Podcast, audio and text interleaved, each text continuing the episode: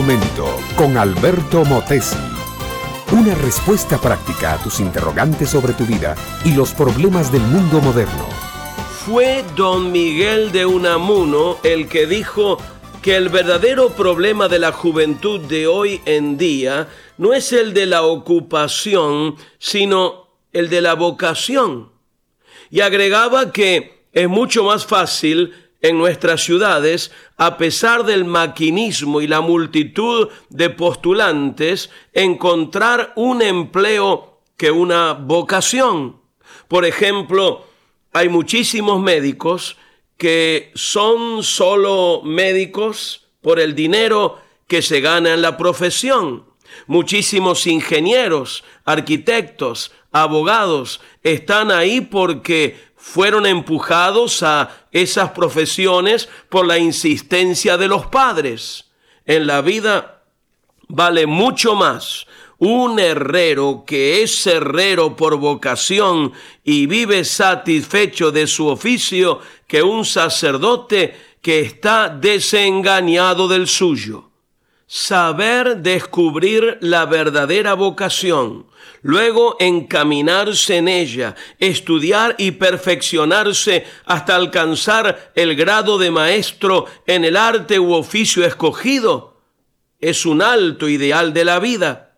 Feliz del hombre o la mujer que puede decir que su trabajo es su diversión y su vocación es la de su oficio.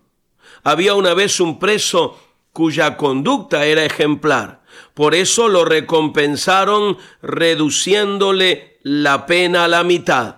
Cuando salía en libertad, el director de la cárcel le preguntó cuál era la razón de su buena conducta. Y el hombre contestó, Señor director, yo supe ser preso. Y ahondando en el problema de las vocaciones, nos preguntamos, ¿cuál es la vocación suprema? Y nos replicamos, la vocación suprema es la de ser ser humano, ser hombre, llegar a ser un hombre cabal, llenar por completo el concepto de humanidad, debiera ser nuestra suprema vocación, porque muchos hombres hay que no son verdaderos hombres, sino caricatura de seres humanos. No hay cosa más difícil que ser un hombre verdadero, un hombre en toda la línea, un hombre cabal, dueño de sus facultades y maestro de su destino. A causa del pecado que ha entenebrecido la conciencia, hemos perdido la vocación de hombre y andamos a los tumbos sin llegar nunca a la perfección espiritual y moral.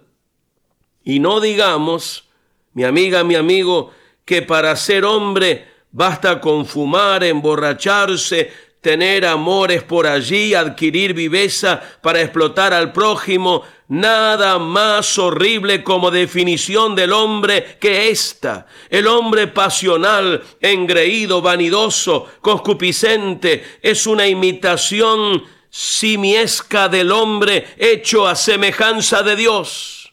Cristo es el modelo supremo Cristo es el único hombre cabal del cual Dios dijo, este es mi Hijo amado, en Él tengo contentamiento. Y Cristo nos ofrece a nosotros, mi amiga, mi amigo, esa misma calidad suya, esa misma vida suya, si nosotros la queremos aceptar.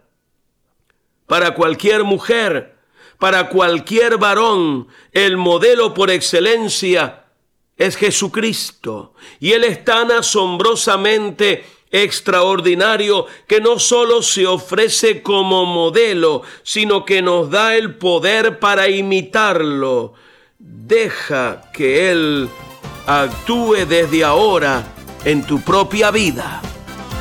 Este fue Un Momento con Alberto Motesi. Educación que transforma. ¿Te quieres preparar mejor? Visita Facebook y busca Alberto Motesi University.